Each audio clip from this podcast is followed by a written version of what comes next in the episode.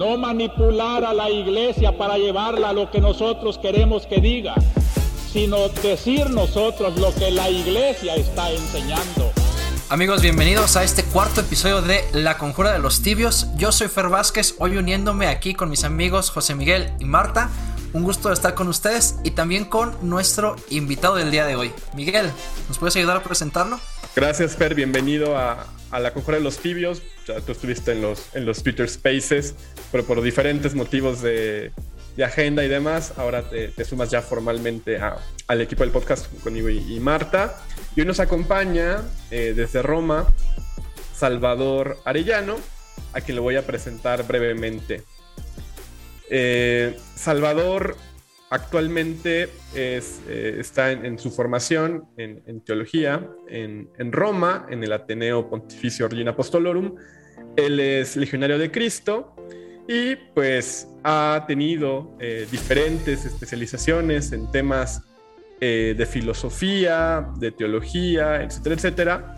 Y hoy vamos a platicar particularmente sobre su experiencia eh, en Roma, en el pontificio del Papa Francisco, y vamos a profundizar, siguiendo esta línea de los episodios anteriores, en torno a la importancia del seguimiento de eh, la figura de Pedro e intentaremos pues explorar eh, también la importancia de, del Papa Francisco para leer nuestros tiempos, para leer los signos de los tiempos que actualmente vive nuestra iglesia. ¿Qué tal, José Miguel? ¿Cómo estás? Mucho gusto. Gracias por la invitación. Em, vamos, a, vamos a tener esta oportunidad. Me da mucho gusto que podamos platicar sobre este tema tan interesante que es eh, pues el pontificado, los gestos y las palabras del Papa Francisco que nos ofrece hoy como iglesia y su ministerio, su apostolado que en muchos sentidos es profético para estos tiempos. Muchas gracias por la invitación. Y creo que es importante que vamos siguiendo como esta misma línea, ¿no? Estamos siguiendo esta línea de eh, hablar de este sentido de esperanza dentro de la iglesia y de unidad dentro de la iglesia. Eh, y pues con esto podemos tener un acercamiento mucho más profundo a hablar de quién es el Papa Francisco como figura del Papa Francisco y además como pues el Papa de la Iglesia Católica, ¿no? Este, entonces, creo que es súper importante eh, pues poder unir esto como en esta continuidad de la que tanto hablamos, ¿no?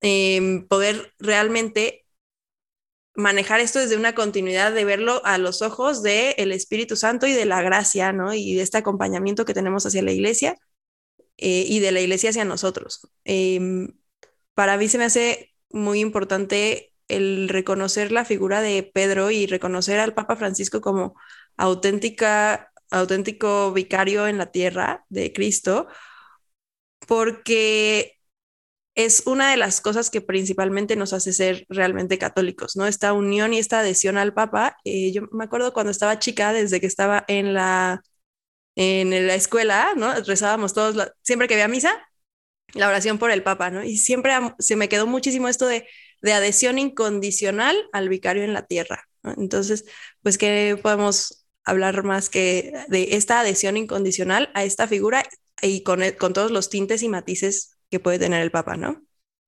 Sí, la verdad es, es una figura que nos da mucha seguridad, Marta, porque pues en el devenir propio de, de, de, la historia del hombre, pues hay diversas crisis, se van encontrando diversos problemas en el mundo actual. Y obviamente la iglesia, como pueblo de Dios que está insertada en el mundo, pues está conformada por nosotros los cristianos que estamos llamados también a, ordenar estas eh, realidades temporales, a aportar parte de nuestro, pues de nuestro trabajo, de nuestro esfuerzo, a partir también de nuestros valores cristianos, que en muchos sentidos son valores que construyen universalmente la sociedad.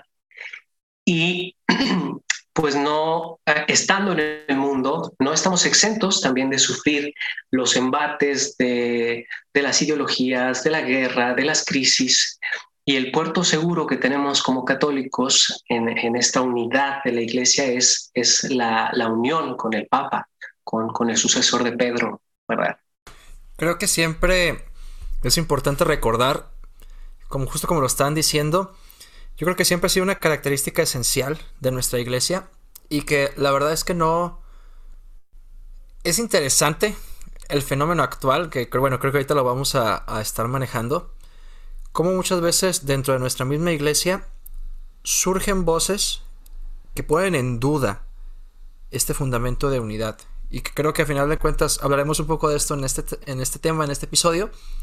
Pero es muy interesante este fenómeno actual y creo que vale la pena charlar sobre ello también. Y que va respondiendo pues a un fenómeno que digamos no es nuevo, ¿no? Eh, como, como ha dicho el Papa en, en, varias ocasiones, la iglesia siempre ha estado en un riesgo latente de cisma. O sea, la, la, la cuestión de que haya tensiones, de que se intente romper unidad de la iglesia no es una novedad.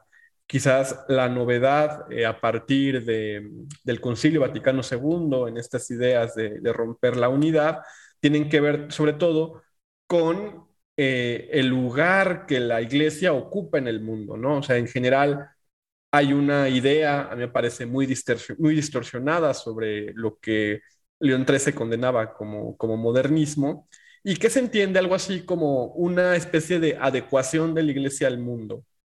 Y creo que eh, uno de los grandes temas con el Papa Francisco, una de las grandes críticas, ya Salvador nos va a hablar más sobre esto, pues es precisamente que a algunos les confunde mucho esta participación activa de la iglesia en los asuntos eh, no solamente políticos, económicos, sino también esta participación activa en la cotidianidad y intentando hacer una cultura eh, que intenta rescatar, digamos, también aquello de verdad que hay en el mundo. Que me parece una, una, una, un principio muy católico, ¿no? Que ya Santo Tomás nos los recordaba cuando nos decía que la verdad es verdad, no importa de dónde venga. Y creo que tendemos a pensar así en el pontificado como en una cuestión así un poco ajena a nosotros, ¿no? Como que está el Papa por allá y nosotros por acá. Y de hecho yo alguna vez lo he dicho medio en broma, ¿no? Como que, uy, a veces hasta dan ganas de ser así un pastorcito medieval que no sabe ni cómo se llama el Papa y nomás va a misa los domingos, ¿no?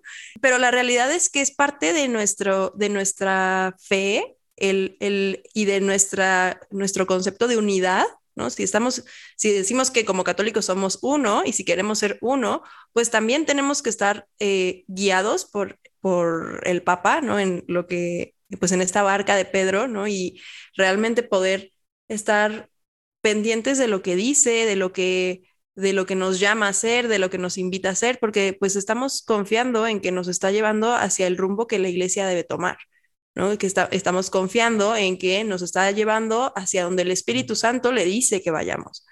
Y pues creo que esto nos, nos debería mmm, dar cierta tranquilidad y cierta paz, como decía Salvador. O sea, esta tranquilidad de que no estamos caminando como ciegos por el mundo y ante las diferentes pues sí, entre las diferentes ideologías y entre los diferentes cambios culturales y todo esto, no vamos caminando ciegos y tratando de discernir por nosotros mismos solamente, sino que vamos con una guía y con una guía que confiamos en que pues está guiado por el Espíritu Santo, por Dios mismo, ¿no? Entonces, este sentido de poder confiar en que el Papa va guiado por el Espíritu Santo, que creo que a veces nos cuesta mucho trabajo porque lo vemos simplemente como a lo mejor como una guía humana o como un líder de Estado o como alguna vez lo vi en Twitter como un monarca, ¿no? Como un monarca más, ¿no? Alguien decía, es que la iglesia es una monarquía, o sea, pero va más allá, no solamente es una monarquía, no es un, no es simplemente como el rey de cualquier país que, que, y que hay una asociación monárquica y que el derecho divino de los reyes o lo que sea, sino que realmente nosotros creemos que nuestra iglesia está guiada por Dios mismo a través del Papa, pero que Dios mismo es el que la guía y la orienta, ¿no?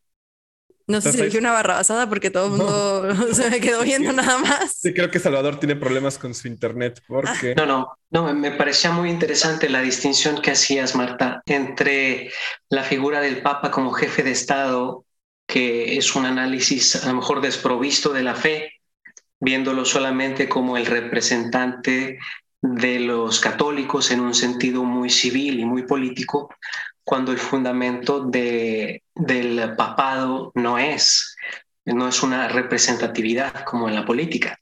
¿no? El papa es pastor, es un pastor elegido por en una sucesión, ¿verdad? Él ha sido eh, consagrado obispo por otro obispo, que a su vez fue consagrado por otro obispo, y así hasta los apóstoles a quienes eh, Jesús eh, dejó encargada su, su, iglesia, ¿no? Sí, o sea, al final esta es la, la garantía de la sucesión petrina, ¿no? Es, es la prueba de que el magisterio ordinario de la iglesia, los obispos y el papa, pues son los herederos de la tradición única y auténtica que hay en la iglesia, que es la tradición de los apóstoles, y que son quienes guardan el depósito de la fe. El depósito de la fe eh, que compromete, pues, no solamente a los legítimos sucesores de los apóstoles, es decir, al cuerpo episcopal y al papa, sino a todo el pueblo de Dios. O sea, creo que vivimos tiempos donde la palabra tradición también ha sido muy manoseada y en nombre de la tradición se rompe con la tradición de los apóstoles y se busca romper la unidad de la iglesia. Y ante estos embates, lo primero que tendría que relucir es nuestra unidad en Cristo que deja su vicario en la tierra, deja a Pedro, que hoy Pedro, pues es el, el Papa Francisco. Y es muy interesante el juego ese de palabras que, al cual te refieres, ¿no? Eh, si creemos en la garantía de la continuidad de la tradición apostólica en comunión con el Papa y los obispos en comunión con él, ¿cómo esta palabra tradición en un juego de significados muy interesante, pero en realidad a veces incluso malintencionado, muchas veces, eh, se vuelve piedra de toque y se vuelve conflicto para empezar a cuestionar, para empezar a dudar cómo el acercamiento de los distintos pontífices, en este, en este caso, pues, de nuestro actual Papa, a los temas tan urgentes de nuestra época actual, se atenta o se, o se implica, se quiere implicar que son un atentado a la continuidad de la tradición de la iglesia, ¿no? Entonces, en estos distintos sentidos que se le quiere dar a la palabra tradición, se empieza entonces este cierto movimiento a decir que por acercarse, por reflexionar de los temas actuales, de, parte de nuestro actual pontífice, de parte del Papa Francisco. Y me refiero a, bueno, ahorita vamos a hablar acerca de ello también. Eh, tanto la ecología como los problemas sociales, como el mundo contemporáneo, como el acercarse a estos problemas pareciera, que en realidad no lo es, que rompe con una cierta tradición mal entendida otra vez con los juegos de palabras de la iglesia, ¿no? Y eso es algo que es preocupante y sobre todo es triste cuando viene de los mismos católicos, de los mismos miembros de la iglesia, ¿no? Creo que eso es lo más peligroso. Sí, definitivamente eh, es triste cuando viene al interior de la iglesia, pero quisiera también eh, dejar una cierta benevolencia a, digamos, al, al católico común, al católico de a pie, que en la que quizá no hay una mala intención, quizá muchas veces prevalece una desinformación al respecto del pontificado del Papa, ¿no? Yo me ha tocado discutir no solo con, con, pues con laicos, sino incluso con religiosos o con sacerdotes acerca de la doctrina del Papa y se quedan muchas veces con, con los titulares, con los titulares y con los tweets, ¿no? Que, que aparecen que ya implican una interpretación de los gestos y de las palabras del Papa. No, no es, ya es lugar común hablar de la posverdad, de la época de la posverdad en la que nos encontramos, en la que prolifera pues una falsedad en las noticias, en la que hay una hiperinformación, en la que todo el mundo tenemos con mucha facilidad la, la, posibilidad de, de publicar nuestra opinión, aunque sea desinformada, y esto es aprovechado también por, por las personas que, que, buscan el poder, que buscan un beneficio económico, que buscan sumar a ciertas ideologías. Y siendo el Papa una figura tan central y históricamente incluso una cierta conciencia moral del mundo, podríamos decirlo, eh, pues es, es, es objeto de, esta tentación de, los poderosos en el mundo de manipular sus gestos y sus mensajes, ¿no? Como decir, cada quien lleva agua a su molino, de alguna manera, ¿no? Como se dice coloquialmente. Y creo que viendo desde este, o sea, ya con este panorama, podemos hablar de ciertos, de ciertas aportaciones y de ciertos temas ya más específicos en los que surge como esta controversia, ¿no? Este, de estos de estos temas que a lo mejor en otros pontificados no se habían tocado tanto o si se habían tocado no habían sido tan notorios, a lo mejor porque vivíamos en un mundo menos globalizado, donde las noticias viajaban menos rápido, donde las redes sociales no tenían tanto alcance, pero eh, de estos temas que a lo mejor recientemente empezamos a ver que el Papa toca con más frecuencia y que muchas personas incluso dicen que no se debería meter ahí, ¿no? ¿Cuál creen ustedes que podrían ser algunas de estas aportaciones que ha hecho el Papa o que ha tocado más frecuentemente el Papa y que curiosamente nos causan tanto conflicto y tanta controversia. Sí, Marta, fíjate que el, Papa eligió el nombre de Francisco eh, en, eh, en, honor a, San Francisco de Asís, todos lo sabemos. Y eh, históricamente al mismo santo le atribuyeron también causas que parecían alejadas de la doctrina. En este sentido, reflexionando un poco sobre los gestos y sobre las palabras del Papa Francisco, me he dado cuenta de que eh, esta era de la posverdad, estas eh, fake news a lo mejor han pintado al Papa de algunos colores, ¿no? Han falseado un poco, manipulando su mensaje, pintándolo de algunos colores. Vamos a ver qué piensan ustedes también. Un falso Papa Francisco que ha pintado esta era de la de la hiperinformación y de la posverdad es el Papa Verde, por ejemplo, ¿no? Que lo, han pintado un poquito como una especie de hippie que trata de estar a la moda, hablando de la ecología, este, escuchando eh, pues, eh, otros líderes que hablan también del cambio climático, del ahorro de los recursos, como una predicación de la, del amor y de la paz con argumentos a lo mejor débiles. Es, es un papa eh, verde que ha pintado falsamente eh, los medios de comunicación y diferentes líderes de opinión. ¿Qué piensan ustedes de esto? Bueno, es que sin duda eh, fue, es, innovadora la presencia del tema de la ecología en el magisterio pontificio. Ya, por ejemplo, en el magisterio latinoamericano, en Aparecida, ya aparecía el tema de, de la ecología. Pero también eh, consideremos que el caso de, Laudato Si, en este sentido, pues es, es nuevo, ¿no? Entonces, me parece que muchas personas, como bien menciona Salvador, a partir de los grandes titulares y de estas versiones reduccionistas del alcance y de la profundidad de los documentos pontificios, han hecho de Laudato Si un manifiesto eh, proecológico en esta eh, visión woke del mundo, ¿no? nada más distante de, la perspectiva ecológica que precisamente está en Laudato Si.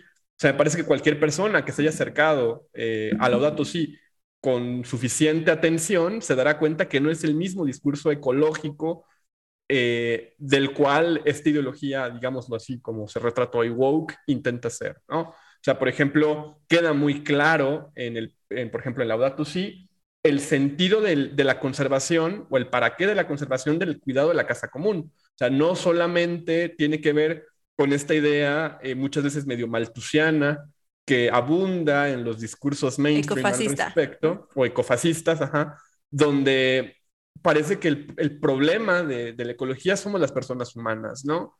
Evidentemente, el mensaje de, de Francisco en Laudato Si va de la mano precisamente con toda esta tradición de la iglesia de la cual hemos estado mencionando. O sea, quizás se nos olvida que el magisterio siempre está en una continuidad y que, por ejemplo, lo que sucedió en el Concilio Vaticano II con el ayornamiento no fue que la iglesia se secularizara o se adaptara al mundo moderno, más bien es la comprensión de la modernidad desde el mensaje eterno, perenne, que es el Evangelio. Entonces me parece que en ese sentido eh, el Papa Francisco en, el tema ecológico lo que hace es abordar de esta perspectiva cristiana con los ojos de la tradición un problema que es evidente para todos. También, eh, continuando un poquito lo que dice Salvador, y ahorita creo que podremos profundizar en este tema, me parece que otra de las grandes, uno de los grandes problemas de nuestro tiempo es que asociamos causas con ideologías concretas. Entonces, los buenos católicos no pueden ser ecologistas y, perdemos, o sea, por ejemplo aquí, mucho del compromiso del cuidado de la casa común, que, ojo, está sostenido en uno de los pilares de la doctrina social de la Iglesia, está sostenido en el destino universal de los bienes. Y de ahí viene también toda la lectura económica del Papa Francisco, que igualmente es muy incomprendida. Sí, no, totalmente eso que dijiste, eh, la asociación de ideas con causas ideológicas, ¿no? O sea, y ese es un gran problema porque pareciera pues que, justo como lo dijiste, el buen católico no puede ser ecologista ni puede hablar sobre los temas eh, ecológicos o de la naturaleza simplemente porque en alguna visión reduccionista del mundo, cualquiera que lo que lo que menciona estos problemas o que aboga por alguna solución o que cuestiona estructuras sociales que bueno nosotros podemos llamarlas también estructuras de pecado desde nuestra perspectiva cristiana eh, pues en realidad es todo este aspecto como lo dijiste woke progresista este que precisamente nos ve a los seres humanos como una plaga. Ahora se usó mucho ese discurso en el pasado día de la tierra. Eh, y en realidad, no, o sea, desde, desde los conceptos y el significado que les damos eh, los cristianos, tanto en Laudato Si como en Magisterio anterior, querida Amazonia también, este, es completamente distinto. O sea, vaya, incluso desde el, desde el concepto de casa común que nosotros usamos, o que los cristianos deberíamos de usar más en el aspecto de la ecología, ya desde ahí lo entendemos completamente distinto eh, la naturaleza como el don de Dios, la naturaleza como el lugar donde el ser humano realiza su misión, donde se manifiesta el don de Dios como su creación hacia nosotros los hombres. Y por supuesto la responsabilidad del cuidado que es completamente ajena a cualquier aspecto ideológico, que es completamente distinta a cualquier aspecto ideológico y que que nosotros como cristianos, que el Papa Francisco en su magisterio lo, hable, no significa que esté abanderando también la causa ecologista progresista, si lo queremos ver así. Y es muy peligroso identificarlos, ¿no? Ambos, ¿no? O sea, querer pensar que son lo mismo. Sí, esta idea que decía Salvador del Papa Verde, ¿no? Que, claro, pues el Papa es el Papa y el Papa está guiando a la Iglesia Católica, ¿no? Y y hacia donde, y pues, las personas de buena voluntad, ¿no? Incluso así empiezan las encíclicas, ¿no? Todos los obispos y personas de buena voluntad, ¿no? Este, y que hable del cuidado de la casa común, pues no, no automáticamente lo vuelve Greta Thunberg II, ¿no? No lo vuelve una figura que sea el abanderado del ecologismo, el, abanderado de, pues sí, de esta idea que para muchos eh, el ecologismo lo asocian con ser antifamilia o anti niños o anti algo, ¿no? Este, entonces, más que esto, yo creo que realmente nos debe remitir a una reflexión profunda de lo que es la creación y de por qué estamos al cuidado de la creación. Hace un par de meses, eh, con mis alumnos de primera secundaria, estamos estábamos viendo el tema de la creación, ¿no? Y me decían, es que siempre vemos la creación, todos los años vemos la creación en formación católica. Y era, sí, pero no con esta perspectiva, ¿no? Y el texto, incluso el material de apoyo que venía eh, para esta parte, era muy bonito porque venían fragmentos de Laudato sí, venía un una reflexión al final de la unidad en donde se les preguntaba qué era lo que ellos tenían que hacer para agradecer la creación, ¿no? que, cómo agradecían su propia creación con su vida. Y entonces esto nos, nos remite pues a un punto mucho más mm, humano y además que nos une a, pues a Dios, ¿no? La creación está ahí Dios ha creado todo lo que existe por amor, es literal lo primero que te enseñan en el catecismo de primera comunión. Dios ha creado todo lo que existe por amor y cómo vamos a responder a ese amor. Entonces creo que ese es un punto que el Papa pues ha retomado y no por eso, como dicen ustedes, se une o se alía a una ideología diferente al catolicismo, ¿no? El catolicismo debería tener esta mentalidad de cuidado de la casa común porque Dios creó todo lo que existe por amor. Este, y creo que sí es una figura muy peligrosa que tomar como asociar al Papa como Papa verde, ¿no? Efectivamente. Eh, fíjate, el, eh, el, Papa en la Laudato Si eh, habla de la creación. Él pone en el centro de la doctrina en este documento acerca de la, de la ecología, si lo queremos ver así, la palabra creación que es una palabra que implica relación, porque si hay creación, hay un creador y un creado y algo creado. ¿no? Y al decir que debemos de ser custodios de la creación, está poniendo al ser humano al centro de la creación, como eh, creado imagen de Dios que debe de cuidar lo que, los bienes que Dios le ha proporcionado para, para su plenitud. Entonces, hablar de alguna manera de la ecología, del cambio climático, le ha abierto al Papa la puerta para llegar a sectores a los que no había llegado la doctrina social cristiana y eh, también para tocar temas, por ejemplo, de la defensa de la vida. El hablar de la creación al Papa le ha abierto la posibilidad de, señalar lo que él ha mencionado en esta frase ya acuñada como cultura del descarte, ¿no? Que no solamente eh, es esa cultura que usa lo creado, usa las cosas y las tira, sino que llega a usar y a tirar también a la persona misma. Eh, al Papa eh, hablar de la creación le ha permitido defender la vida, la vida humana, desde su concepción hasta su muerte natural. Le ha permitido defender a los, a los enfermos, a los pobres, estar en contra de la pena de muerte, del tráfico de personas, de la proliferación de las armas, de cualquier forma de abuso del hombre por el hombre, porque en el centro de la creación está justamente la vida del ser humano. Y bueno, y también yo creo que es importante añadir y señalar que esto no es una innovación del Papa Francisco. Estas categorías, por ejemplo, de cuidado de la persona, están presentes en el magisterio de la Iglesia, por lo menos en estas categorías de persona, desde el Concilio Vaticano II. Entonces, por ejemplo, podemos buscar en el catecismo y vamos a encontrar que ahí hay definiciones, por ejemplo, de la noción de persona como fundamento de la moral eh, católica.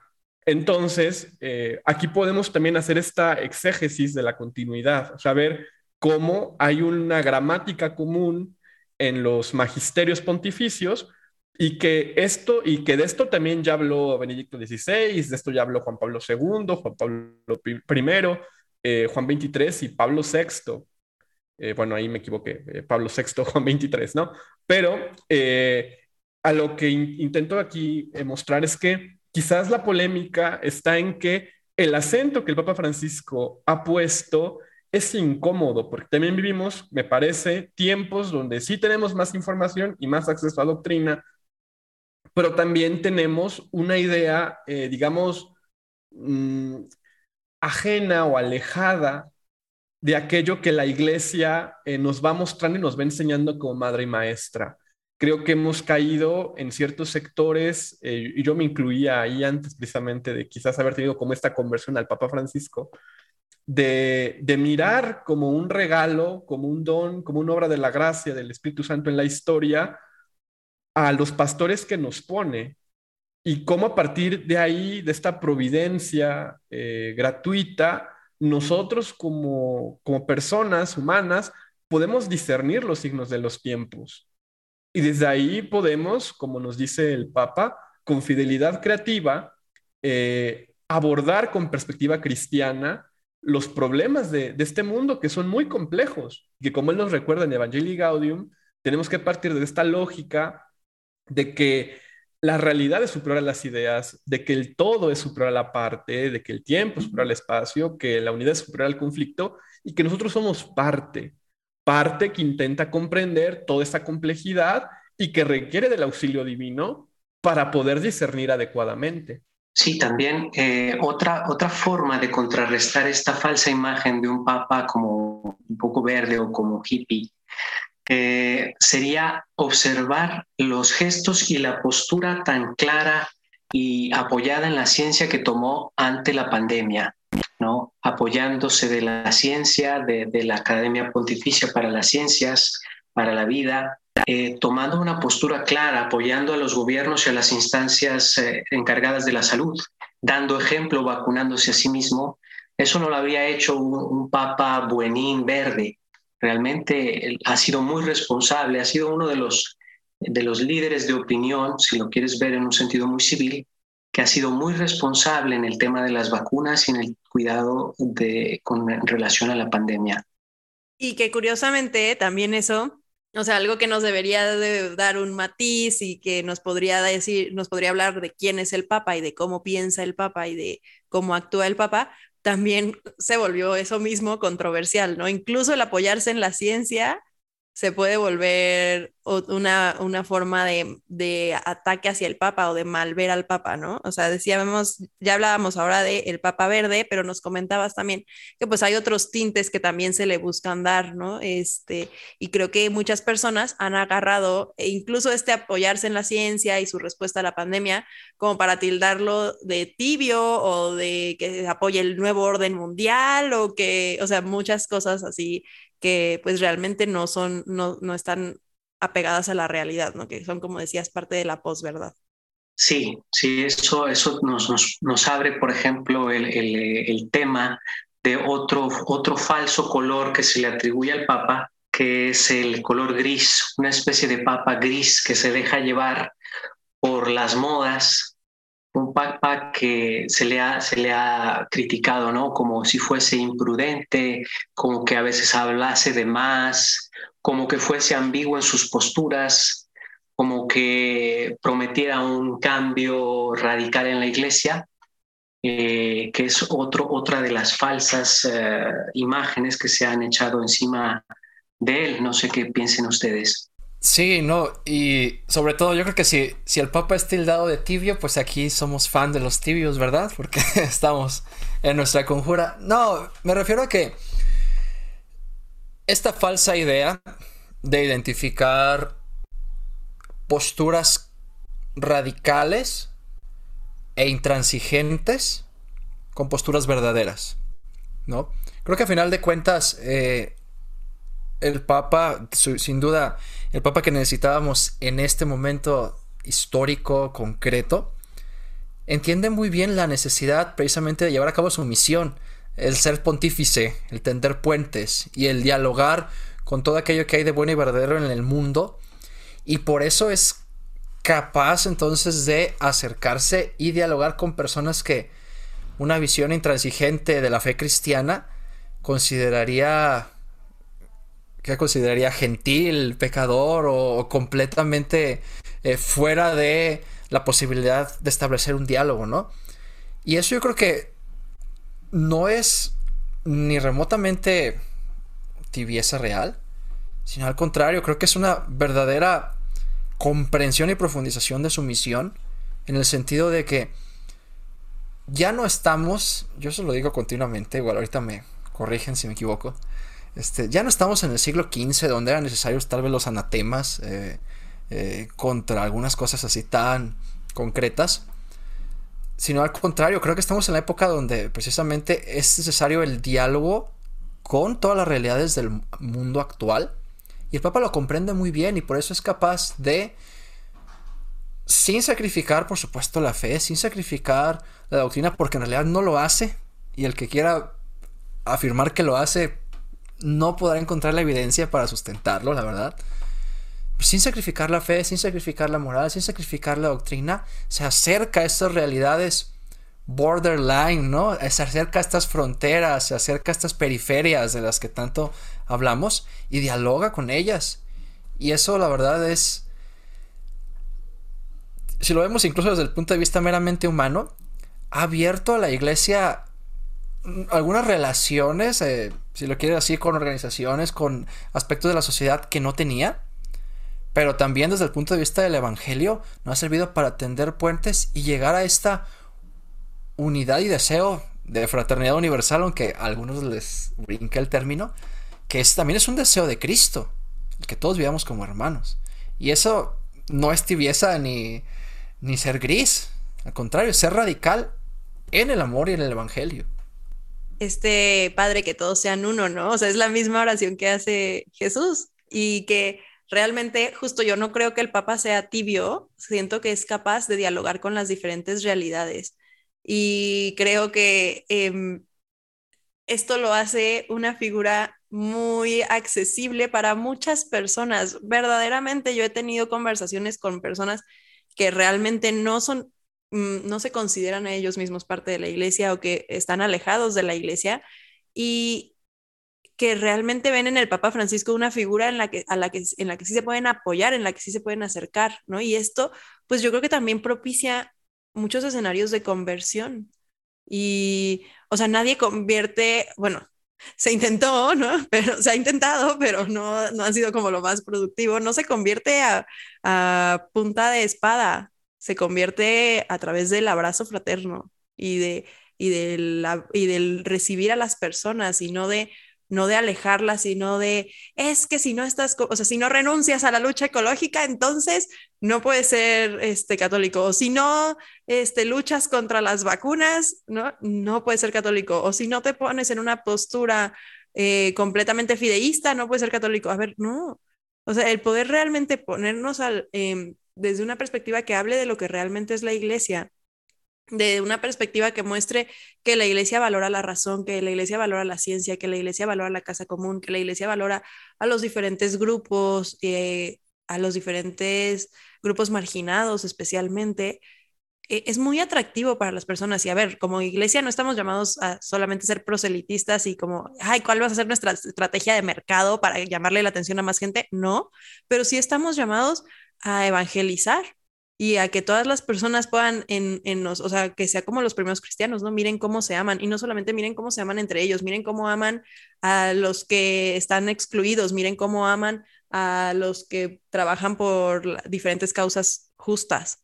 Entonces, ojalá que eso pudiera, se pudiera ver y creo que el Papa ha hecho mucho este esfuerzo de amar amar de manera que las personas puedan decir, mira cómo ama, y que esto, y esto es muy llamativo y invita muchísimo a la conversión. Y además esta lectura del Papa Gris me parece que surge de leer la iglesia desde categorías humanas, como si el Papa fuera, como bien decía Salvador, una especie de presidente eh, de la iglesia católica, o sea, trascendiendo, digamos, eh, o negando, o sea, justamente la lectura secularista, o sea, irónicamente, vean cómo, cómo los extremos eh, aquí se tocan. Esta lectura política de la iglesia es inmanentista, niega la trascendencia de la iglesia, o sea, es decir, la participación del Espíritu Santo y de su gracia en la historia y que providentemente nos va guiando. Entonces me parece que cuando decimos que el Papa prometió demasiado y hecho poco, pues es negar esta obra sobrenatural y, peor aún, me parece matar la esperanza de la iglesia. O sea, creo que estos proyectos de evangelización, eh, como los lobos se burlan, eh, tendepuentes, están basados en eso. O sea, es arrojar un, un salvavidas a ver si alguien lo cacha, pero siempre partir de la buena voluntad, como bien nos recordaba Marta, que así comienzan las encíclicas, y también de entender que llueve sobre justos y pecadores que la gracia opera sobre la naturaleza y que el abrazo fraterno es aquello que los cristianos tenemos que eh, comprender, me parece, como ese ABC de la pedagogía de la evangelización. Entonces creo que el Papa Francisco lo ha tenido muy claro.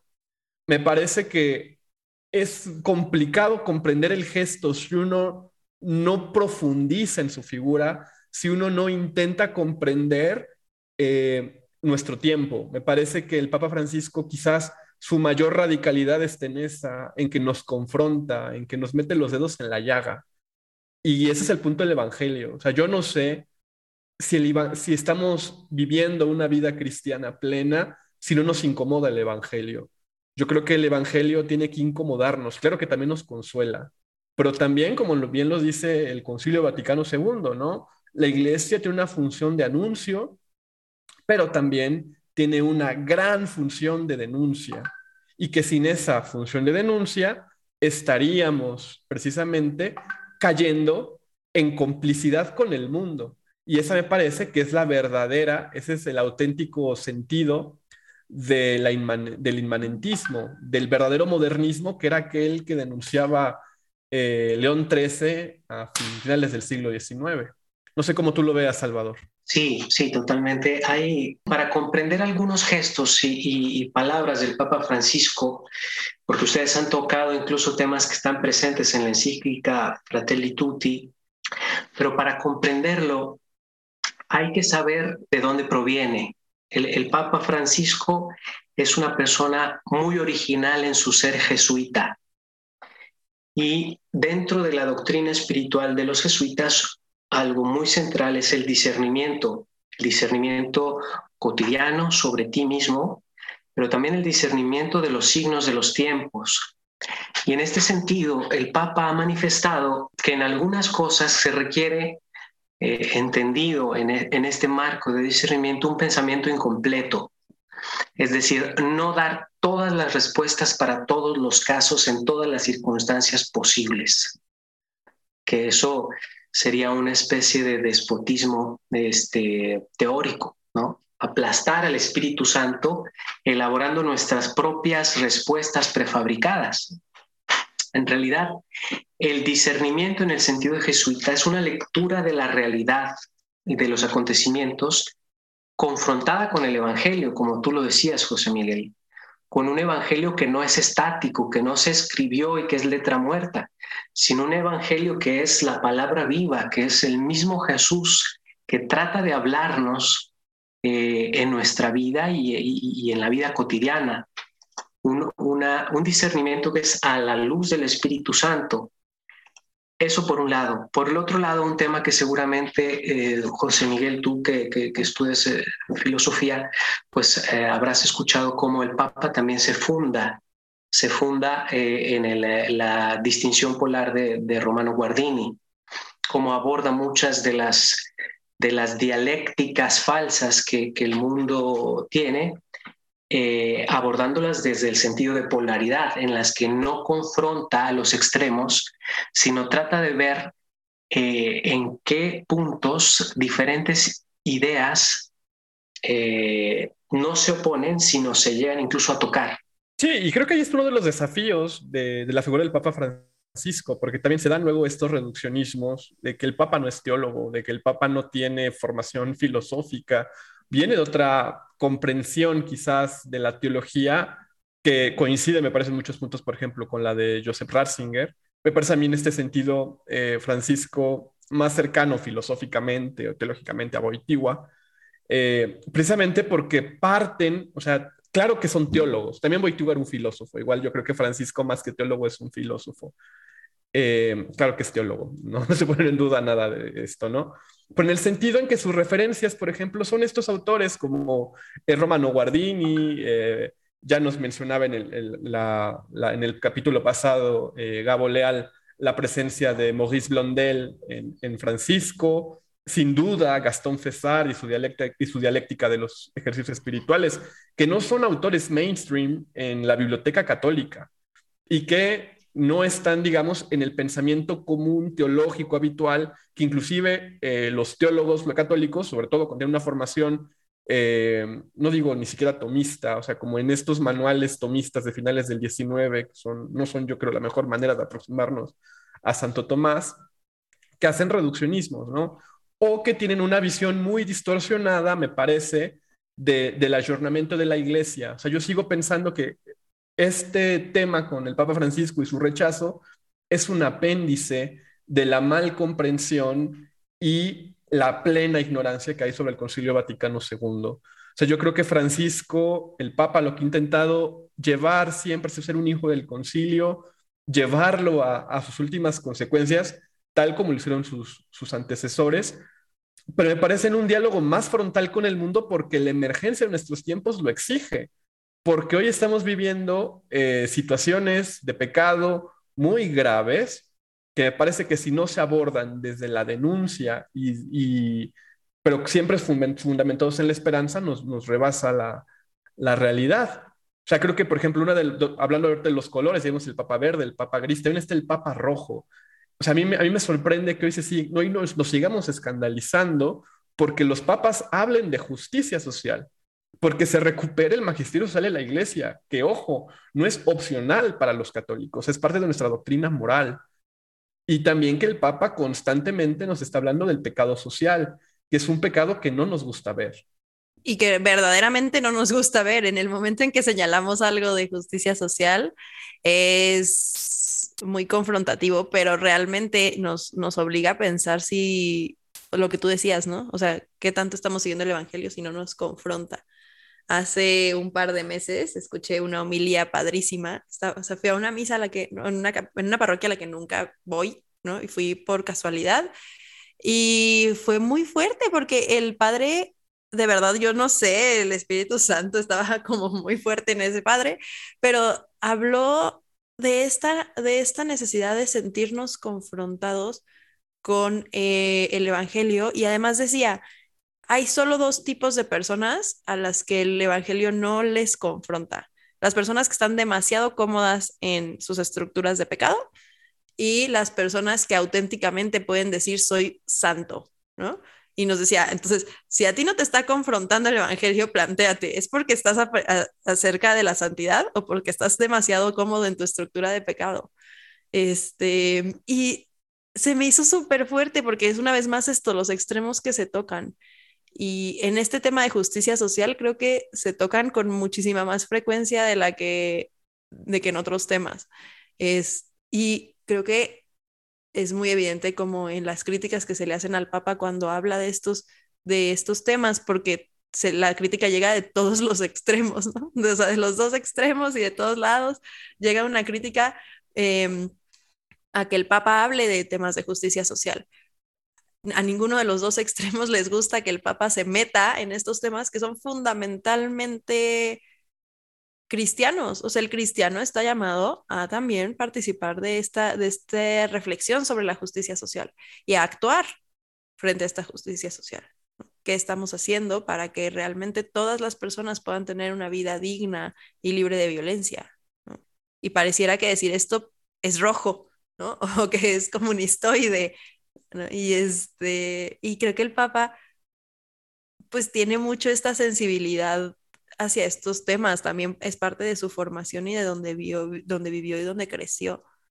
Y que incluso si lo pensamos, ahí también hay una continuidad hermenéutica. O sea, también Juan Pablo II vivió frente a temas de justicia social y le pegaron directamente. Y Benedicto XVI también vio desde cerca temas de justicia social que también le pegaron y le afectaron directamente. Y Francisco también vio temas en su formación y durante su tiempo como, como obispo, bueno, sigue siendo obispo, ¿no? Pero antes de ser papa, este, le tocó también ver temas de justicia social y confrontarse con ellos, y desde diferentes perspectivas. A cada uno de ellos tres les ha tocado confrontarse a, los, a estos temas sociales desde diferentes perspectivas y desde diferentes problemáticas, pero los tres han tenido este, este profunda visión que es muy del siglo XX y del siglo XXI de cambio social, de, sí, pues de esta que viene desde la revolución industrial y que claramente el magisterio debe responder y responde desde incluso Rerum Novarum. Entonces, este, no siento que debería ser un tema tan controversial cuando al final de cuentas es un tema que viene de continuidad hermenéutica y de continuidad del magisterio y de continuidad incluso del Espíritu Santo que actúa. ¿Cómo ves tú este aspecto del Papa Rojo, Salvador? Que nos pudieras comentar. Bueno, fíjate que aquí eh, me, me, acerco más a la lectura que hizo el filósofo italiano Massimo Borghesi, que él analiza un poco cómo es que eh, en el extremo rechazo que vivimos como iglesia a los terrores que se vivieron en el siglo pasado particularmente en el, en el comunismo, y que todo se, se identificó como una ideología que podía traer eh, pues una, un daño a la, a la, sociedad y al ser humano, eh, este, esta lucha, digamos, que, que, se entendió contra eso a partir de los señalamientos del Papa Juan Pablo II, quizá eh, se empezó a rechazar todo lo que pareciera atención a los pobres eh, y temas de, justicia social. Pero el Papa Francisco, como bien lo dijo Marta, eh, él vivió en una situación de, tensión ideológica cuando le tocó ser rector del, Colegio Máximo en Argentina y después como obispo, enfrentando una dictadura, enfrentando a un pueblo que estaba altamente ideologizado, que había persecución por temas de ideología, y él tuvo que desarrollar en ese tiempo como formador de jesuitas y también como líder religioso algunas vacunas contra los extremos ideológicos de un lado y del otro del, del panorama político. ¿no? En ese sentido, él se apoyó primero porque venía de una formación humanista muy, muy fuerte. Él, recordemos que fue también profesor de literatura. Entonces, él traía una formación de, de, los grandes clásicos donde los valores cristianos son resaltados de una manera muy, muy, muy plástica. Por eso decía Marta que, que, que da ejemplos que son accesibles a todas las personas. El Papa ha hablado de cuánto ha cuánto ha leído a Cervantes, a Dante, a Víctor Hugo, a Horderling, a, a Dostoyevsky, a Pemán, ¿no? Eh, cuánto aprecio tiene por Il Promessi Sposi, por los novios de Alejandro Manzoni, eh, y después también por eh, la literatura que recogía los valores populares de Argentina. ¿no? Eh, sabemos de su cercanía a Borges, sabemos cuánto le gusta el Martín Fierro de José Hernández. Entonces, él tuvo que, tomando, bebiendo de toda esta cultura, vacunarse contra las, contra las digamos, extremos ideológicos ayudándose también, como les decía, de, de, la oposición polar de, de, Romano Guardini y de otro, de, también eh, la crítica a los ateísmos políticos que hizo Alberto Mertol Ferré. Y llegó a formular una concepción de pueblo de Dios, el Papa Francisco, que superara las categorías dialécticas, ¿no? En ese sentido, él pudo ver dónde estaban los errores, no solo de, de, de, un socialismo, sino también de un, de un capitalismo, de un liberalismo despiadado, ¿no?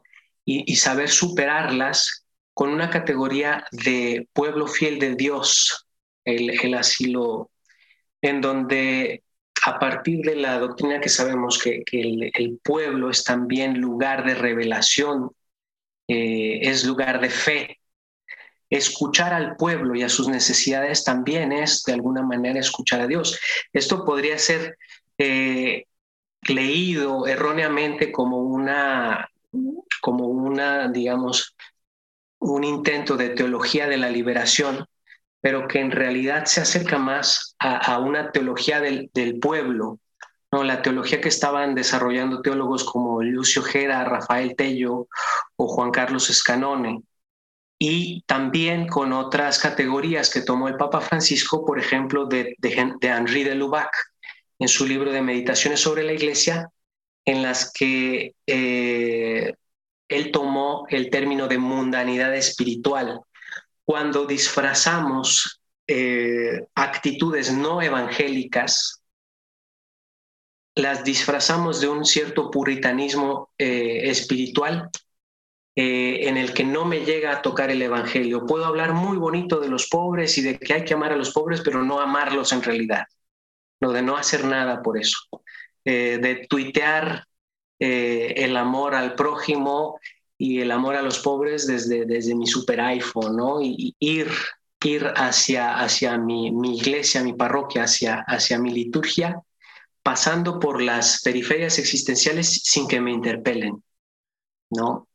Eh, en ese sentido, el Papa, pues claro, claro que nos, mm, nos llama la atención a todos como católicos, ¿no? Me llama mucho la atención eso que dices, eh, la creación de nuevos conceptos o de nuevas manifestaciones, no, más que manifestaciones, nuevas expresiones para contrarrestar los, los dos extremos ideológicos, ¿no? Y yo creo que eso también es parte de lo que eh, de lo que tanto nos cuestiona o de lo que por lo que es tan incómodo, ¿no? A, los extremos.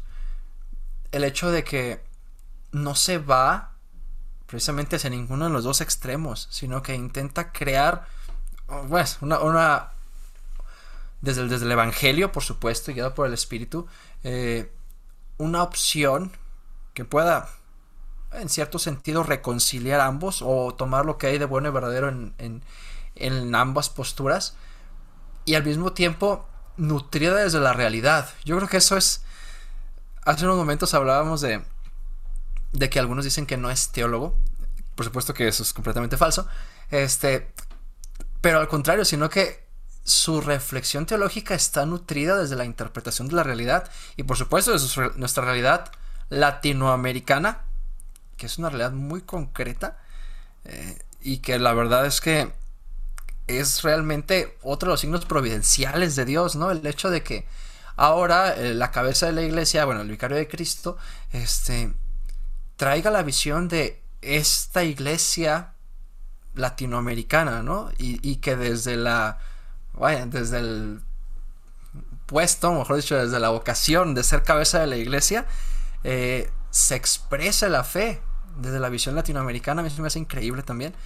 Y creo que hay mucho que aprender en este método, ¿no? Este, en esta interpretación, hacer teología desde la realidad, desde la propia historia, sin buscar irse a alguno de los extremos, sino intentar evitar ambos eh, los opuestos ideológicos. Y es una de las razones por las que el Papa Francisco causa tanta, tanta contradicción entre los que no lo entienden, pero también tanto cariño entre los que creo que nos esforzamos por intentar leer lo que está haciendo. Yo agregaría algo que, que dice Ferry, que también mencionaba Salvador, que es esencial es comprender las raíces latinoamericanas del Papa Francisco y la génesis del momento teológico eh, en el que él surge, que es la teología del pueblo, que me parece que es el, el esfuerzo más fructífero que ha tenido la iglesia latinoamericana para dejar de ser una iglesia secundaria, una iglesia periférica, a ser una iglesia fuente en materia teológica.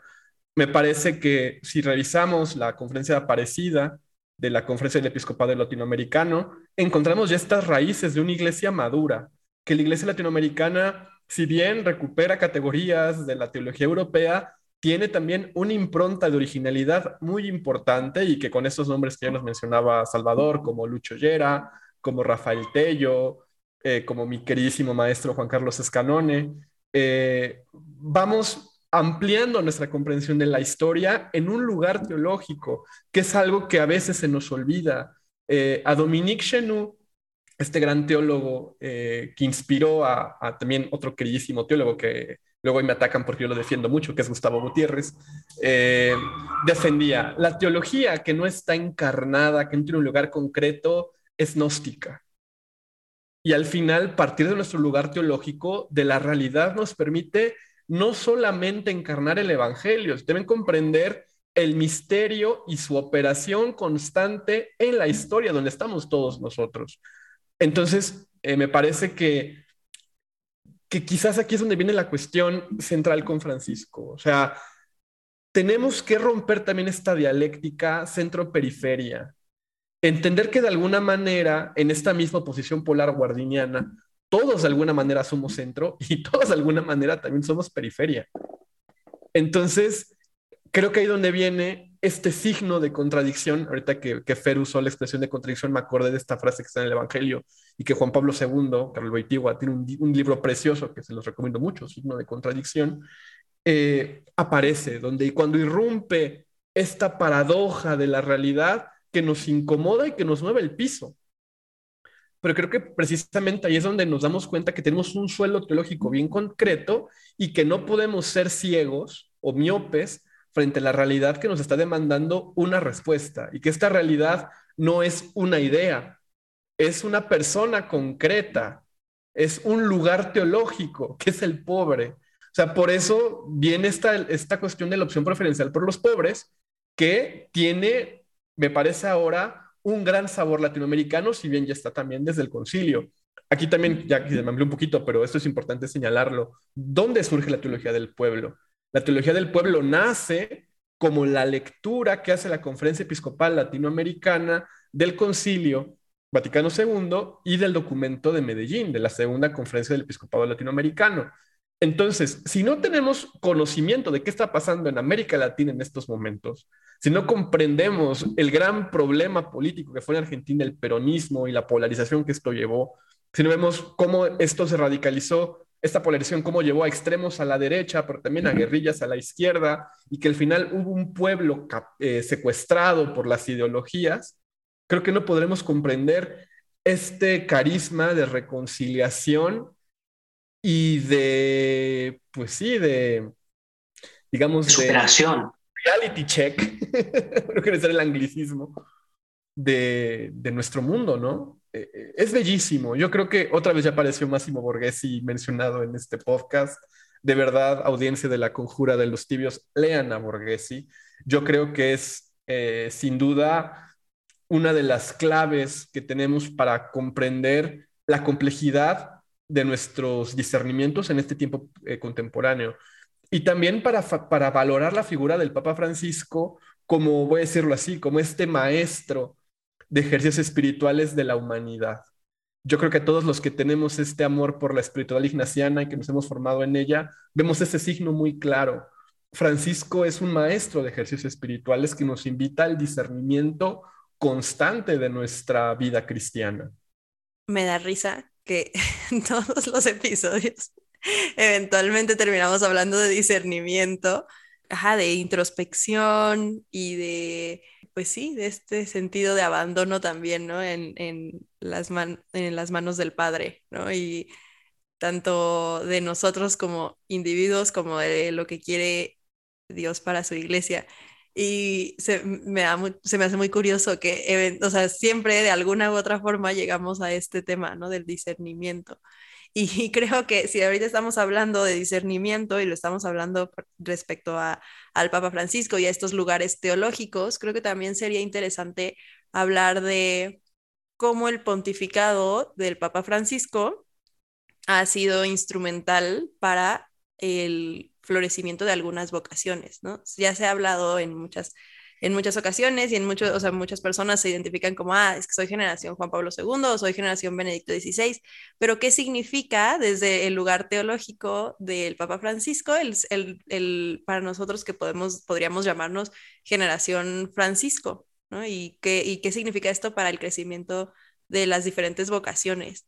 Este, creo que aquí Salvador nos podría como compartir bastante sobre su vocación y sobre lo que es, ha sido su experiencia eh, en este discernimiento vocacional eh, dentro del pontificado del Papa Francisco. Sí, gracias Marta. Bueno, eh, la verdad es que ah, si algo podría decir yo acerca de los papás es, es cómo han influido en mi vida, en mi vocación, pero con mucha continuidad. Fíjate, porque en realidad yo le tengo mucho cariño al Papa Juan Pablo II, porque yo soy de Durango y el Papa Juan Pablo visitó mi ciudad cuando yo, era niño. Y recuerdo que mi papá me llevó a ver al Papa, al Papa Juan Pablo II. Durante mi adolescencia siempre escuchaba en la misa que rezábamos por el Papa Juan Pablo II, ¿no? Y mi, mi, primer acercamiento a los documentos de la iglesia cuando era joven, pues era a los documentos del Papa Juan Pablo II, al menos a los que se entendían, porque sin, sin saber filosofía, luego hay, muchos que, que, pues tienen su complejidad, ¿no? Pero una, una de las cosas que más me llamaba la atención era, era la apertura a la santidad de los laicos. O sea, que alguien me dijera que sin ser en ese momento religioso podía llegar a tener una plenitud en la vida que me, que me llevara a la santidad, pues me, me, conquistó esa idea y esa idea la escuché pues mucho, mucho en, Juan Pablo II. Me acuerdo del discurso famoso, me parece que es en el Estadio de Chile, cuando dice, jóvenes, no tengáis miedo de mirarlo a él y señala con muchísima fuerza un rostro de Cristo, ¿verdad? En ese estadio ese, ese rostro de, de, Cristo joven que me presentó el Papa Juan Pablo II me cautivó. Después ya cuando empecé como a estudiar ya mi carrera y todo, me tocó eh, la llegada del Papa Benedicto. Y aunque su persona parecía no tan carismática como Juan Pablo II, sin duda, Juan Pablo II conquistaba las masas con su palabra ¿no? y con su presencia, pero Benedicto tenía ese, ese don de hacer las cosas complejas de la teología y de la fe, desmenuzártelas de forma que dijeras, wow, o sea, entendí algo bien profundo, ¿no? Tenía esa, esa capacidad de meditar, era, era un, pedagogo natural, ¿verdad? Y, y, yo ingresé a la vida religiosa bajo el pontificado de, del Papa Benedicto en el 2009. Eh, el Papa Benedicto ya en mi vida religiosa pues fue un soporte muy fuerte porque eh, pues como saben en, mi congregación hubo grandes problemas los últimos años pero con la guía de la iglesia en la persona del Papa Benedicto logramos superar, superar estas crisis fuertes que vinieron al interior de la congregación. Entonces, para mí era como ese, esa ancla, ¿no? De la que te agarras cuando arrecian las mareas. Y ahora que estoy por salir ya a vivir la vida religiosa, el sacerdocio fuera, el sacerdocio ministerial, en un mundo que no nos hubiéramos imaginado hace siete años, hace diez años, ¿no? Habiendo pasado por una pandemia, estando un conflicto bélico en estos momentos, el Papa Francisco ha sido, como tú perfectamente lo describiste, como un, como un director espiritual para discernir los signos de los tiempos. Si tienen la oportunidad, o no sé si lo hayan hecho, leer el libro, el de Soñemos Juntos, el que escribió durante la pandemia, es una lección de discernimiento ignaciano aplicada a la situación del mundo actual, ¿no? a la situación eh, particularmente en el tema de la pandemia. Para mí, el Papa Francisco ha significado eso, un Papa que supera las categorías eh, en conflicto que hay ahorita en el mundo y que, te, y que te recuerda lo esencial del Evangelio, que es la persona de Cristo. En ese sentido, para cualquier joven que nos escuche, Christus Vivit, pues es otro, otro documento estelar del Papa Francisco donde parece que nos inyecta esa emoción de la novedad que implica el Evangelio, aunque pensemos que lo hemos leído tantas veces y que, pues no, nos vuelve como a encender esas brasas de amor por el Evangelio, esa, esa emoción de vivir en estos momentos de la iglesia y con, con, las pistas que, que, me ha dado el Papa Francisco en su pontificado, me hace pensar a mí que, que estoy recorriendo este camino de, hacia el sacerdocio, que es el mejor momento para ser sacerdote. A mí me da mucha emoción, o sea, ver es que este mundo está sediento de Cristo y que sí hay una respuesta, sí hay una palabra que responde a la sed de todas las personas y es volver a lo esencial del Evangelio, a mí me llena de emoción. Y eso lo veo en el Papa Francisco, lo veo en su valor de ir a las periferias, de ir a las zonas de conflicto, de, de escuchar a todos, alguien para quien no hay hermanos excluidos, ¿no? Todos se deben de sentar en la misma mesa a dialogar. Eso me encanta de él esa superación del conflicto. Eh, y pues es lo que te podría decir, me parece un, pontificado profético en, eso, en este sentido. Ay, se me hizo muy bonito. Eh, se, se, me hace muy bonito y además eh, qué fuerte cómo lo manejas como el mejor momento para ser sacerdote, ¿no? Cuando muchas personas podrían decir, no, es que es el peor momento y la iglesia está en crisis y el mundo está en crisis y la batalla cultural y no sé qué y no sé cuántos, pero poderlo ver con esa mirada y con esa mirada de, de servicio y de una vocación al, al servicio de los demás y de una vida al servicio de los demás. Ay, se me hizo súper bonito. Muchas gracias por compartirnos eso. Gracias, gracias a ustedes. Bueno, yo aquí compartiendo también algo, a mí me pasó justo algo similar. Em, yo en discernimiento ignaciano, eh, yo abandoné mis ambiciones de ser sacerdote precisamente por un discernimiento muy similar, pero hacia la vocación de ser laico. Y mi conclusión era la misma. Yo también creo que estos son los mejores tiempos para ser laico en la iglesia. Y por eso es muy importante este discernimiento vocacional a la luz de los signos de los tiempos. Yo recuerdo que en esos ejercicios yo me hacía la pregunta de, Señor, ¿cómo te puedo yo servir para que realmente las gracias que tú me das, que no me pertenecen, sean para tu mayor gloria?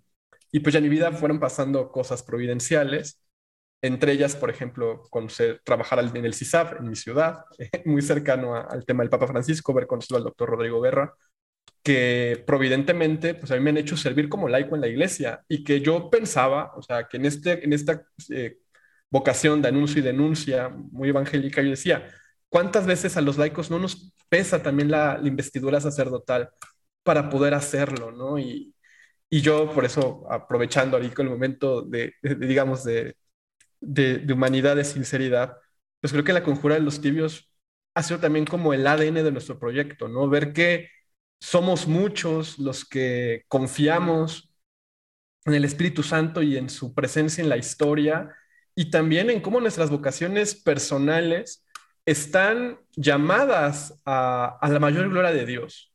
O sea, también eh, Borghesi, el Papa Francisco, o más bien Borghesi señala mucho en su lectura el Papa Francisco, aquello que, le decía San Ignacio a, a, los jesuitas y que el Papa también le dice a la Iglesia Universal. O sea, de no teman en apuntar a lo más alto, pero no se olviden de los detalles, porque en lo pequeño es donde está Dios, ¿no? Entonces yo creo que este cuidado de lo pequeño, este, esta atención eh, muy cautelosa, con mucho rigor, de hacer que todos podamos sentar en la misma mesa, sin duda es un momento radical para vivir eh, de la mejor manera posible el Evangelio en nuestros tiempos. Y que creo que hoy hace mucha falta, y creo que esto puede ser un, un gesto, un rasgo distintivo de esta generación, Francisco, hacerle caso a lo que nos dice en Fratelli Tutti del realismo dialogante.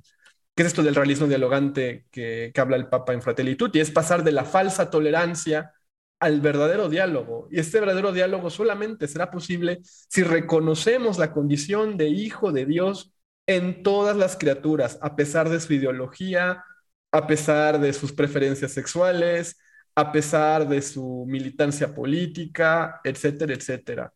Estamos llamados a la misma vocación universal y creo que el Papa Francisco, haciendo eco a esto, lo que hoy nos invitaba el Concilio Vaticano II, eh, ahí está presente. Y, y, esto no está exento de polémica y seguirá siempre ahí, ¿no? Pero no sé ustedes eh, tibios, pero a mí me da mucha tranquilidad en las noches, en mi examen diario, pensar que al menos en estos grandes problemas muy complejos donde nosotros poco podemos hacer, tenemos a, un hombre eh, inspirado por el Espíritu Santo, que nos discierne como humanidad y que nos va conduciendo proféticamente, como bien decía Salvador, en esta historia de salvación.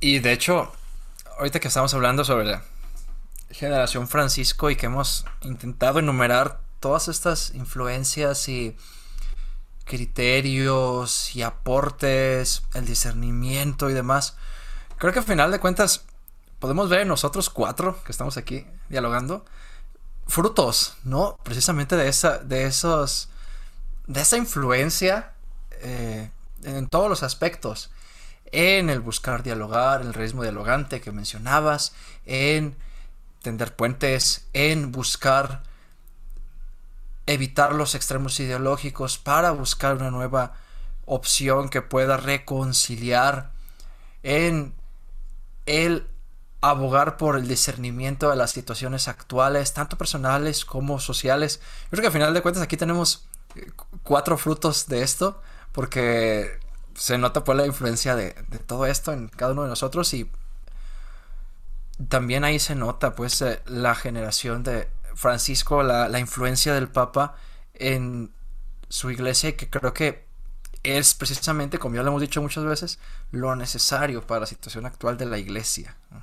O sea, lo que va a hacer que podamos superar los momentos tan difíciles que estamos enfrentando, que va a hacer posible que la iglesia también se renueve, eh, no en el, una vez más digo, porque es necesario siempre hacer la acotación, no en el sacrificio de la doctrina, no en el sacrificio de la moral, no en nada de eso, sino en el discernimiento de, otra vez muy ignaciano, Señor, ¿qué quieres que haga por ti? ¿No? ¿Qué, puedo, ¿Qué debo hacer por Cristo? ¿Qué debo, hacer, ¿Qué debo hacer por Cristo? ¿No? Y eso es lo que el Papa yo creo que a final de cuentas ha puesto en nosotros.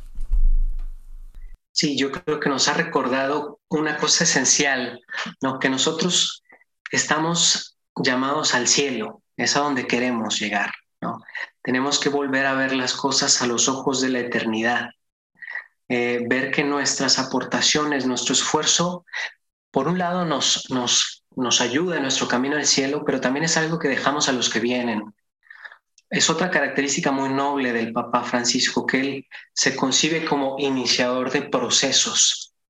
Cualquiera que dijera que prometió muchas reformas y no las ha cumplido, pues tendría que asomarse a las cosas, a los grandes cambios que él está haciendo en, en diferentes áreas de la iglesia. Basta señalar cómo su respuesta al tema de los abusos sexuales, por ejemplo, las reformas fuertes que hizo en materia penal al interior de la iglesia para, para abordar estas situaciones. La reforma del Instituto de Obras Religiosas del IOR, ¿no? El, eh, el arranque del proceso sinodal de la iglesia que va a ser una de las grandes herencias del Papa Francisco, esta conversión hacia algo que es muy propio de la iglesia, pero que estamos redescubriendo, ¿no? Eh, hablar también, por ejemplo, de cómo está arrancando la reforma de la curia romana y que estas no son ocurrencias de, Francisco, ¿no? O como le llaman sus detractores un poco despectivamente, de, ocurrencias de Bergoglio, como, como le dicen a veces un poquito feo, ¿no? En realidad son cosas que están, que, que pidieron los cardenales al conclave y que están llevando a su plenitud el Concilio Vaticano II. Me, me ha gustado mucho cuánto nos ha recordado José Miguel cómo el Papa Francisco no, no es una ocurrencia, está, está caminando en continuidad con algo que, que, que, se, que se formó en el Concilio Vaticano II, ¿no? que es un concilio que firmó la Iglesia, es un concilio que, que es, un, es, un, momento milagroso para la Iglesia, para, para, el, para el ayornamiento en el buen sentido. ¿no? Entonces, eso pues nos debe dar mucha, mucha esperanza me acuerdo mucho de lo que decía el padre Hugo el otro día, ¿no? De esta primavera de la iglesia, ¿no? Eh, creo que constantemente regresamos a los mismos temas, pero es porque pues es lo que nos, lo que nos compete, digamos. Eh, este, ajá, este, esta primavera de la iglesia en donde, pues sí, a lo mejor estamos, ahorita vemos como un poco eh, las lluvias, ¿no? Y de ahí pues surgirán las flores, ¿no? Este, y creo que el Papa Francisco tiene este gran don de, además de, de discernir los signos de los tiempos, también de hablarlos con calidez y de no o sea, no es como que nos lo muestren una visión pesimista ni nada, es una visión llena de esperanza, ¿no? Como decían hace ratito, no me acuerdo quién lo dijo, pero el, eh, soñemos juntos, ¿no? O sea, no nos presenta una visión pesimista de la iglesia donde es que todo está mal y todo está mal en el mundo y hay que, este levantarnos en armas porque todo está terrible. No, es una visión de muchísima esperanza y de muchísimo, de muchísima confianza en,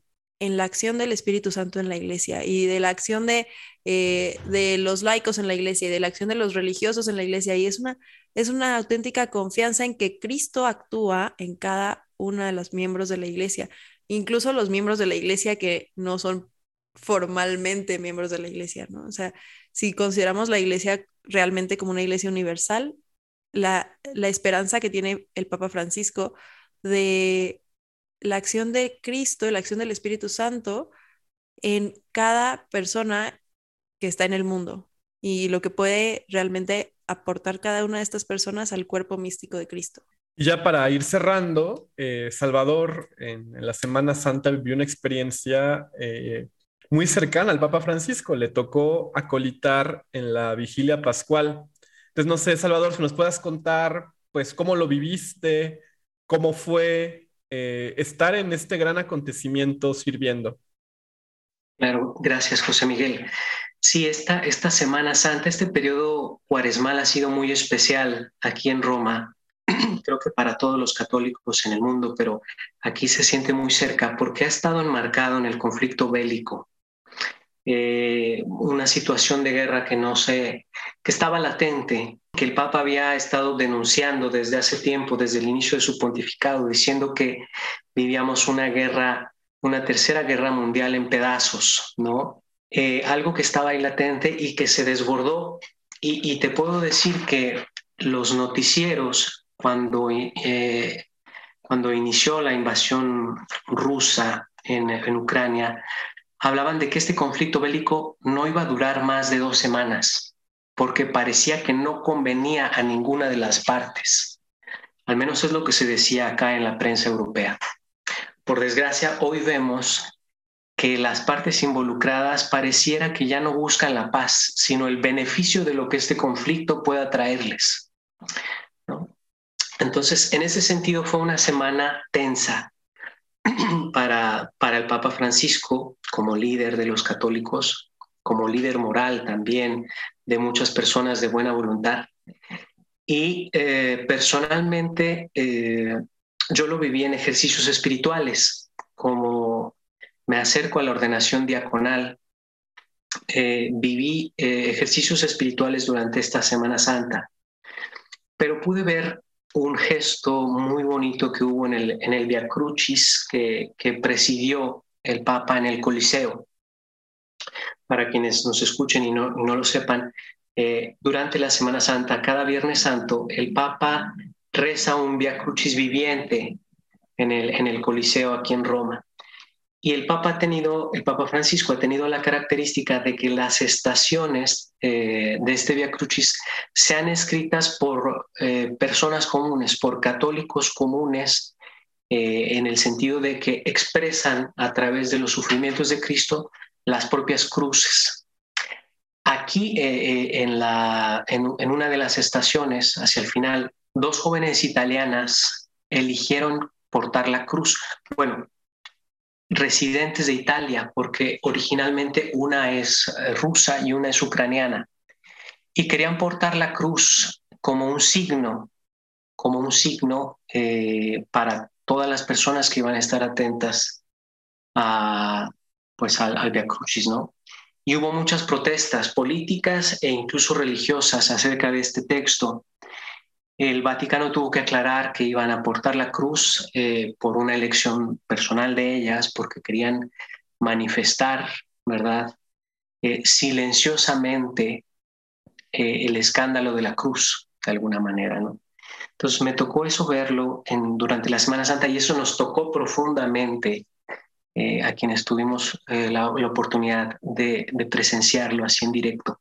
Después me llegó la noticia por parte de mis superiores de que podía participar en la celebración litúrgica de la vigilia eh, pascual, que es la, la, misa, digamos, pues la misa importante del año, de alguna manera, todas las misas son importantes, pero es con la misa que proclama la resurrección de Cristo, con el pregón pascual, con el fuego nuevo, ¿verdad? Con la encendida del cirio pascual.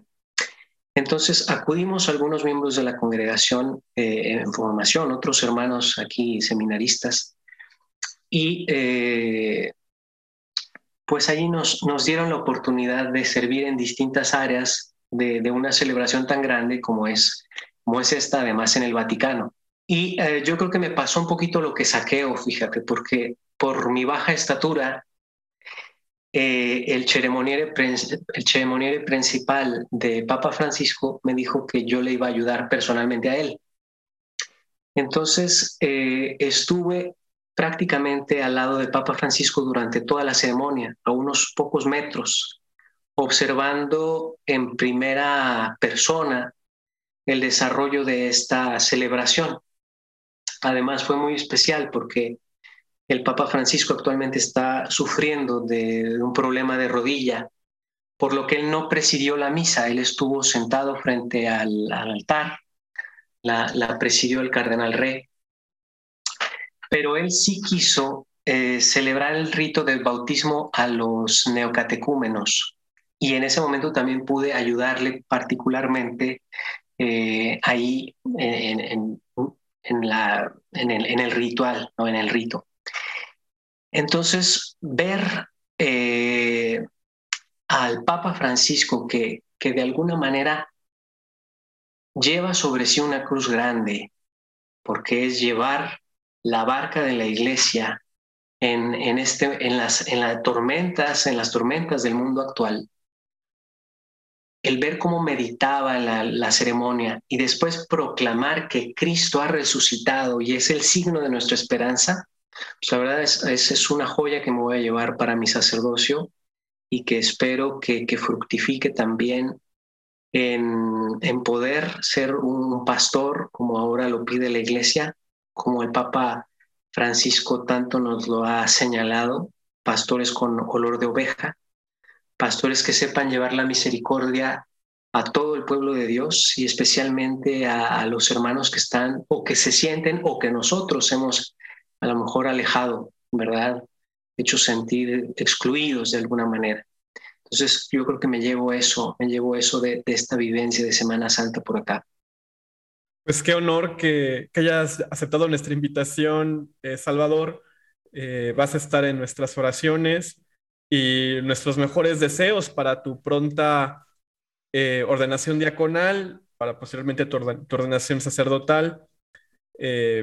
Nos mantenemos en, oración y, creo que ahorita Fer y Marta lo, lo, complementarán, pero a nosotros creo que nos ayuda mucho este tipo de testimonios en la conjura de los tibios, porque creo que así también nosotros podemos ir discerniendo nuestra vocación. O sea, eh, a veces, por ejemplo, cuando hacemos el podcast, tenemos una idea más o menos estructurada de, cómo será y cómo se irá dando el episodio. Pero como ya lo decía Marta al final, creo que nos quedamos con lo pequeño, con estos pequeños gestos, ¿no?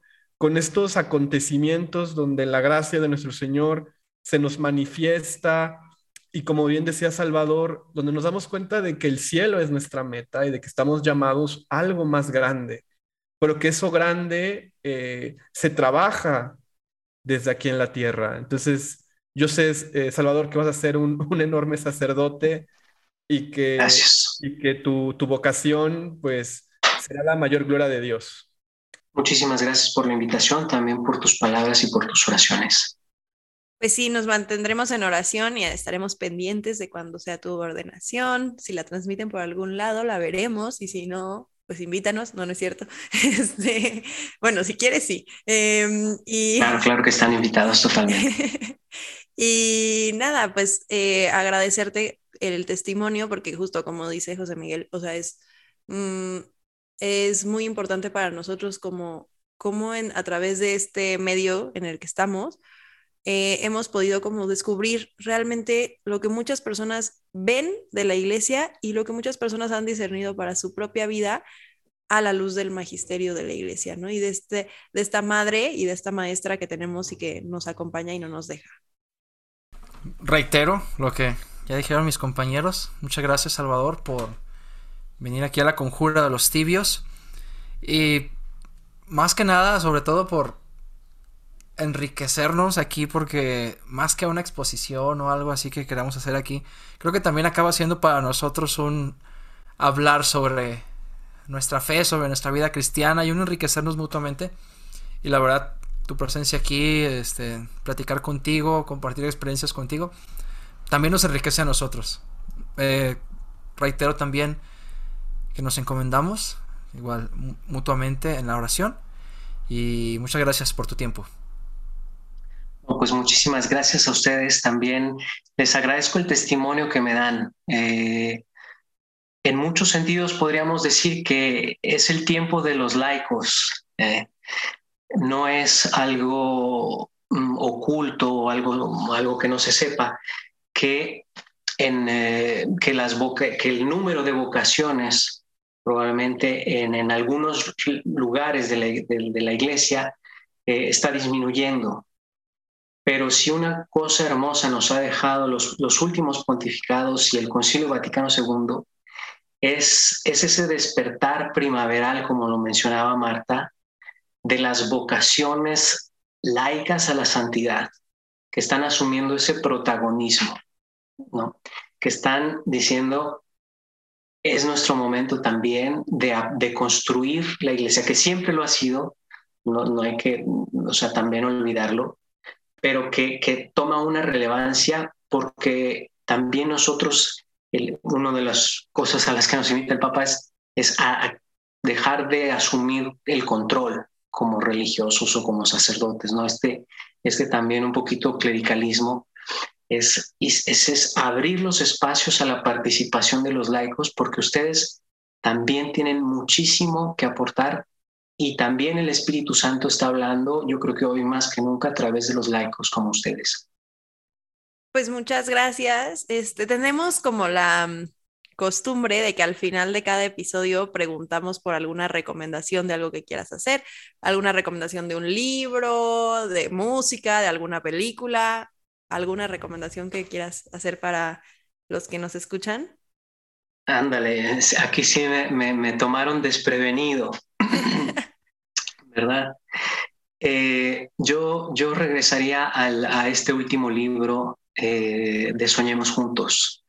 Sí, les recomendaría a las personas eh, que tengan pues un poquito a lo mejor de que no conozcan al Papa Francisco o que tengan un poquito de desconfianza, a lo mejor por lo que han leído en, los medios o por lo que algunos líderes eh, políticos han, han agitado, digamos, en la sociedad. Dense la oportunidad de escuchar al Papa Francisco, escuchar sus catequesis que son tan cercanas y si quieren empezar por un documento, empiecen por este libro. Este libro les va, les va a dar una imagen muy humana del Papa, alguien que tuvo que dar una respuesta al mundo ante una situación tan complicada como lo fue la pandemia y que su respuesta fue transmitir un mensaje, transmitir el mensaje del Espíritu Santo discerniendo estos tiempos. Yo les recomendaría mucho que lean este libro de Soñemos Juntos. Súper, muchas gracias por la recomendación. Este, la que yo voy a hacer hoy está bastante, o sea, está menos intelectual, este, pero como que justo desde que empezamos, la, he traído en la mente y seguramente varias personas ya la han escuchado, pero para quien no la haya escuchado, eh, la canción de Forofos de Hakuna Group Music, eh, creo que es mucho de lo que hemos estado hablando no solo hoy, sino en todos los episodios del podcast, súper recomendada. Bueno, yo la recomendación que, que les haría es una que que ya ha aparecido aquí en el podcast, pero de nuevo volver a la biografía intelectual del Papa Francisco hecha por Massimo Borghesi y su última obra, Hospital de Campo, creo que sin duda nos ayudan a profundizar en, estos temas y también a, ver esta vena eh, latinoamericana muy importante que está en el pensamiento del Papa. Y si quieren profundizar más sobre el tema, les recomiendo mucho un librito que escribió Juan Carlos Escanone, que se llama La Teología del Pueblo. Juan Carlos Escanone fue maestro de filosofía de Jorge Mario Bergoglio en el seminario de San Miguel, en, Argentina, y cuando nombraron a, Jorge Mario Bergoglio papa, eh, Escanone escribió este librito de, las raíces eh, teológicas del Papa Francisco para ver, o sea, del bagaje eh, pues no solamente pastoral e intelectual que está detrás del Papa, sino también la condición histórica, las circunstancias y los signos que él ha tenido que discernir, pues toda esta experiencia la, lleva a la Iglesia Universal. Una recomendación, aprovechando ahorita que hemos hablado algo de la espiritualidad ignaciana, los ejercicios espirituales comentados de Monseñor Juan Antonio Martínez Camino, comentados con citas de San Rafael Arnaiz Barón. Así, sé, Juan Antonio Grande San Rafael. Sí. Sí, fue, fue, su fiesta ayer, ¿no? Me parece guapo. Hace unos días, sí, sí, no sí, esta semana, ¿no? Ajá. No me acuerdo qué día, pero esta semana. Entonces, Monseñor Juan Antonio Martínez Camino comenta los ejercicios espirituales con textos de San Rafael Arnaiz. Entonces, si quieren tomar espiritualidad ignaciana de la mano de otro místico, muy recomendado este libro. Qué belleza, ¿eh? Realmente, cómo, cómo las distintas espiritualidades en la iglesia hacen una sinfonía, una verdad sinfónica tan, tan bella. Y bueno, pues como todas las semanas, le agradecemos a nuestra audiencia por la paciencia eh, y por su tiempo eh, que toman para escucharnos en la Conjura de los Tibios. Eh, Salvador, ¿dónde te puede encontrar nuestra audiencia? Em, bueno, yo tengo una cuenta de Twitter, Salvador Arellano LC, soy legionario de Cristo. Eh, tengo un pequeño sitio de, Facebook, eh, de estas paginitas que se pueden hacer donde comparto algunas, pues, algunos artículos que me parecen bonitos y bueno, estoy a la espera de la misión.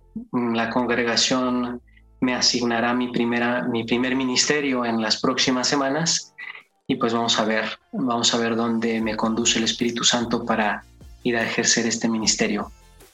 Fer, Marta, ¿ustedes dónde los pueden encontrar? Arroba circunlocución en Twitter.